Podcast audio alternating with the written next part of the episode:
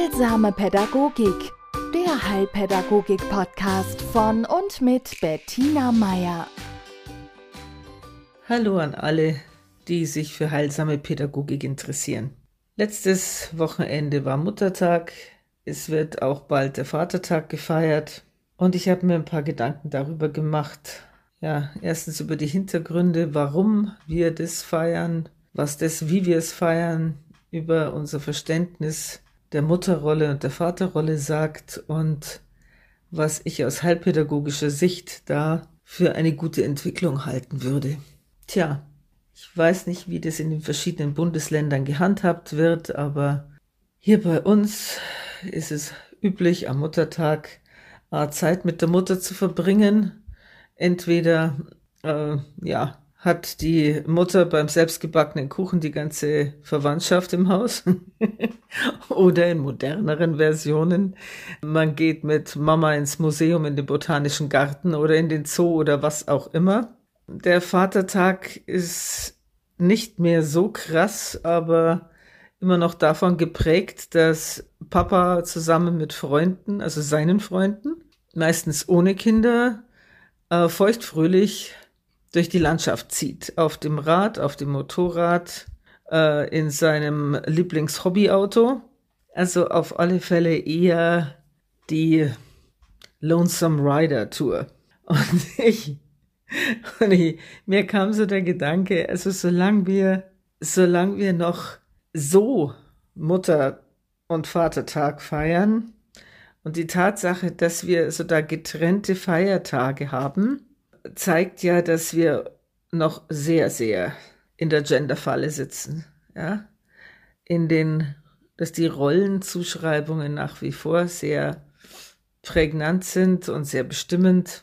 Und auch wenn sich vereinzelt Mütter, gerade die Jungen, ja, versuchen, das für sich anders zu definieren. Und auch junge Väter sagen, also, ja, sie wollen da äh, Zeit mit ihrer Familie verbringen, da ist es immer noch trotzdem ein Verhalten gegen den Mainstream. Hm? Und zeigt einfach, dass wir im Punkto ja, Gleichstellung und Gleichbehandlung der Geschlechter so im innersten Kern der deutschen Familie noch nicht wirklich angelangt sind. Ja. Ich fände es wäre mal ein Schritt, die Mütter zu fragen, wie sie es denn gern haben würden. Ja. Und äh, da müsste man sich vielleicht auch nicht wundern, wenn man spontan bei Mama vorbeischaut und Mama eigentlich was anderes geplant hatte. hat mir eine Freundin geschildert, die hat ihre Tochter in der Richtung etwas beleidigt. Ja gut. Und warum interessiert mich das jetzt als Pädagogin? Warum lohnt sich da einen Blick äh, von der Heilpädagogik aus drauf zu werfen? Vielleicht deswegen, weil ich oft genug in Elterngesprächen, die zu 80 Prozent bis 90 Prozent Muttergespräche sind, eben vor diesen Müttern sitze und die mir Dinge aus ihrem Alltag schildern, einem oft belasteten Alltag. Die allermeisten sind wirklich im Stress und Stress meine ich jetzt nicht den wohltuenden, oh, ich freue mich auf neue Herausforderungen, sondern den Stress, ein äh, Familienleben plus Arbeitsleben plus Privatleben unter, ja, unter einen Hut beziehungsweise in eine Familie zu integrieren. Und diese Mütter erzählen mir dann eben von diesen sehr, sehr vollen Tagen, von ihren Unternehmungen, von ihren äh, vollen Terminkalendern, von äh, Arztbesuchen mit den Kindern und was heute noch alles zu erledigen ist und äh, was dann noch zusätzlich dazu kommt. Und irgendwann bin ich irritiert, weil ich dachte eigentlich, diese Frau, die da vor mir sitzt, wäre verheiratet. Ja, also dass Frauen, die ihr Kind allein großziehen, natürlich über die Gebühr gefordert sind, ist, äh, ist mir durchaus bewusst, aber wie schon gesagt, bei vielen Frauen weiß ich, sie sind verheiratet. Gut, und dann frage ich irgendwann, ja, und ihr Mann? Und dann kriege ich so ein erstaunten Blick, als würde dieser Frau in diesem Moment einfallen, hoppala, da sitzt ja noch jemand daheim. Ja? Und als zweites kommt dann in den allermeisten Fällen eine fünfminütige Erklärung, warum der Partner jetzt nicht in der Lage ist, diese Aufgaben zu übernehmen oder zumindest zu einem geringen Anteil zu übernehmen oder warum er überhaupt nicht auf die Idee gekommen ist, weil das ist doch ganz klar das, ja, wo, wo ich manchmal also sehr schwanke zwischen der Hypothese, will sie nicht dabei haben? Wenn ja, um Gottes Willen, was hat er gemacht, damit sie nicht dabei haben will? Oder ist es tatsächlich so und er kann nicht, weil er an Händen und Füßen gefesselt bei seinem Arbeitgeber in Dauerhaft ist oder so? Ja? Und ich werde den Verdacht nicht los, dass in den Köpfen vieler Mütter es immer noch so ist wie 1950, ja, wie 1960, wie Fragen, ja, kommt immer auf die Familie an. Also dieses, die Frau ist für die Familie zuständig und das kann sie auch und das ist ihre Zuständigkeit, da hat der Mann nichts verloren. Und das mittlerweile, also die Modernität oder die 2022 drückt sich dann dadurch aus, dass man schon mal davon gehört hat, dass das eigentlich anders ginge, ja? Aber vielleicht bei anderen, aber bei einem selber nicht. Hm? Und jetzt haben manche von diesen Frauen, ich möchte es nochmal betonen, ich arbeite in einem Berufsfeld, wo es um die problematischen Situationen und Konstellationen geht. Ja, also diese glücklichen, bildungsbürgerlichen, obwohl das jetzt wirklich kein kausaler Zusammenhang ist, Familien, wo man darüber diskutieren kann und wo beide äh, Work and Travel in Australien machen mit Kind, darum geht's jetzt gar nicht. Es geht wirklich um die Familien, in denen beide arbeiten, wo ihre Kinder in den normalen Kindertagesstätten sind und deren Kinder die ein oder andere Verhaltensauffälligkeit oder Entwicklungsverzögerung oder sonst was zeigen und die deswegen bei mir landen. Hm? Und da ist es oft so, dass diese Mütter noch nie ein männliches Wesen erlebt haben, also in ihrer Kindheit auf das Verlass war. Oder da war der Vater überhaupt nie da. Also, dass ein Mann einen Mehrwert bietet, ja, in der Erziehung, haben die nie erlebt. Dass man einen Alltag gemeinsam gestalten kann, dass ich mich darauf verlassen kann, wenn meine Kräfte nachlassen und sei es nur punktuell, dass da jemand ist, der sagt, du pass auf, ich mach. Ja? Das ist etwas, das ist in ihrer Biografie bis jetzt nicht erschienen. Und dann kann man das diesen Frauen auch überhaupt nicht irgendwie zum Vorwurf machen, dass sie nicht dran denken, ihren Partner einzubinden. Ja?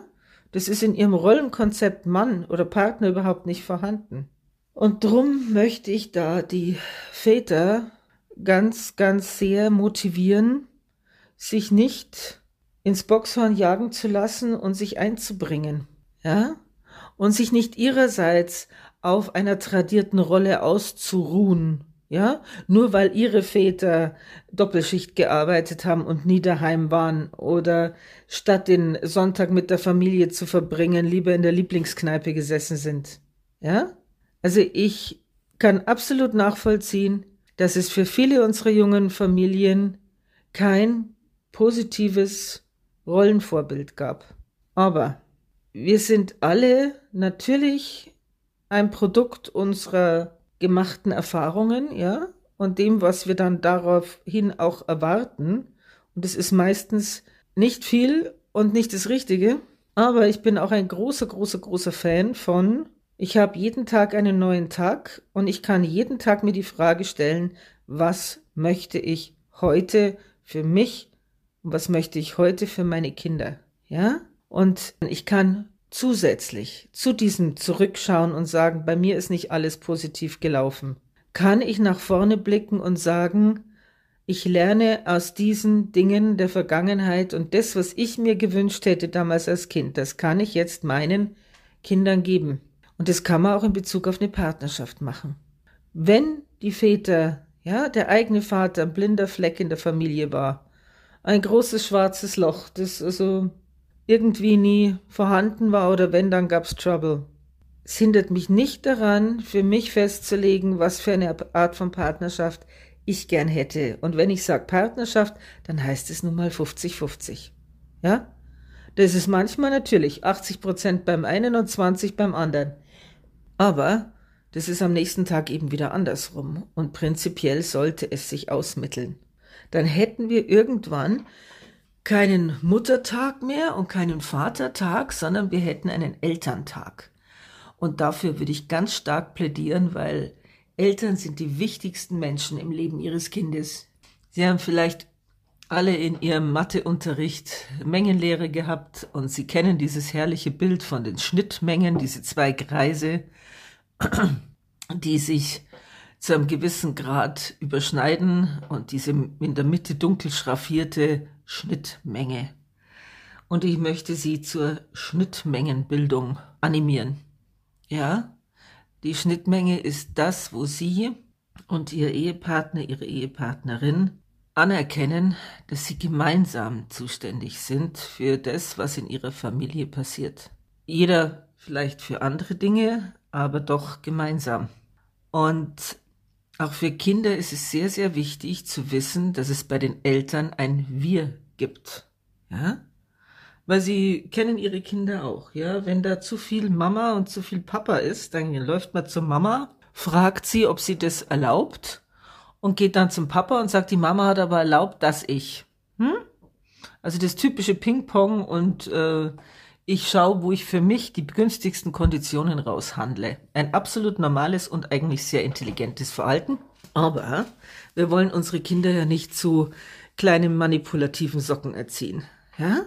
Und da ist es sehr hilfreich, wenn über die Basics, ja, so Sachen wie, äh, wie wird es mit dem Medienkonsum gehandhabt? Wie viel Minuten gibt's am Handy oder am Tablet? Wann gehen wir ins Bett? Also wann gehen die Kinder ins Bett? Wie gehen sie ins Bett? Ja, die Abendrituale. Wie gestaltet sich das? Was ist uns sonst noch wichtig? Ja? Also was sind die Schwerpunkte, die Sie in Ihrer Familie setzen? Gemeinsam. Ja? Sind wir die Leute, die sagen, am Wochenende schwingen wir uns alle aufs Radl und fahren irgendwo hin? Oder besuchen wir lieber Freunde und Verwandte? Oder hängen wir einfach alle faul auf der Couch ab? Ich hoffe ab und zu mit einem gemeinsamen Spiel oder einer Durchkitzel- und Kissenschlachtperiode. Ja, also schaffen Sie sich ein Wir, das dann auch die Kinder inkludiert. Aber das wichtigste Wir in einer Familie mit Mama, Papa, Kind oder Mama, Mama, Kind oder Papa, Papa, Kind oder verrag mich nicht was, ja? Also einer Gemeinschaft, die sich zusammengefunden hat, ein Kind zu erziehen. Und da möchte ich auch Alleinerziehende sehr ermutigen, sich sowas zu schaffen, ja? Freundinnen, Verwandte, Freunde. Es braucht ein Dorf, um ein Kind zu erziehen, sagen die Afrikaner, und sie haben recht. Also schaffen Sie sich Ihr Dorf, schaffen Sie sich Ihr Wir, und dieses Wir, das ist für ein Kind sowas wie, ja, ein, ein geschützter Raum, eine Hängematte, auf die es sich verlassen kann. Und dann wird es auch nicht mehr jedes Mal bei jedem Item wieder das Diskutieren anfangen. Wenn es weiß, Mama und Papa sind da einer Meinung. Ja, die beide sind der Meinung, abends wird Zähne geputzt. Und da kann ich jetzt äh, von einem zum anderen laufen, wird sich nicht recht viel ändern. Ja? So ein Wir ist auch sehr nützlich, wenn man den Schwiegereltern, den jeweiligen, gegenübertreten will. Ja? Wenn man schon vorher besprochen hat, wie viel Nähe will man da, wie viel Distanz braucht man, wo dürfen sie gern ihre Hilfe anbieten, wo ist es mir zu viel. Hm? Also ein Wir in einer Partnerschaft ist ein ganz, ganz großer Helfer. Das ist sowas wie ihr Türsteher, wie ihr guter Onkel oder die gute Tante, der mit ihnen auf der Couch sitzt, ja. Das ist eine Größe, auf die sich ihr Kind verlassen kann. Und wenn sie dieses Wir fördern und nähern und immer wieder natürlich auch transparent machen, ja, dann, ja, da muss ich immer an diese Liedzeile denken, ich glaube von STS. Und plötzlich wachsen wir zusammen. Ja, dann werden sie merken, dass aus einer biologischen Familie eine wirkliche Familie wird, eine Familie, die den Namen im besten Sinne verdient. Und das wünsche ich Ihnen und das wünsche ich Ihren Kindern. Bis zum nächsten Mal. Heilsame Pädagogik, der Heilpädagogik-Podcast von und mit Bettina Meier.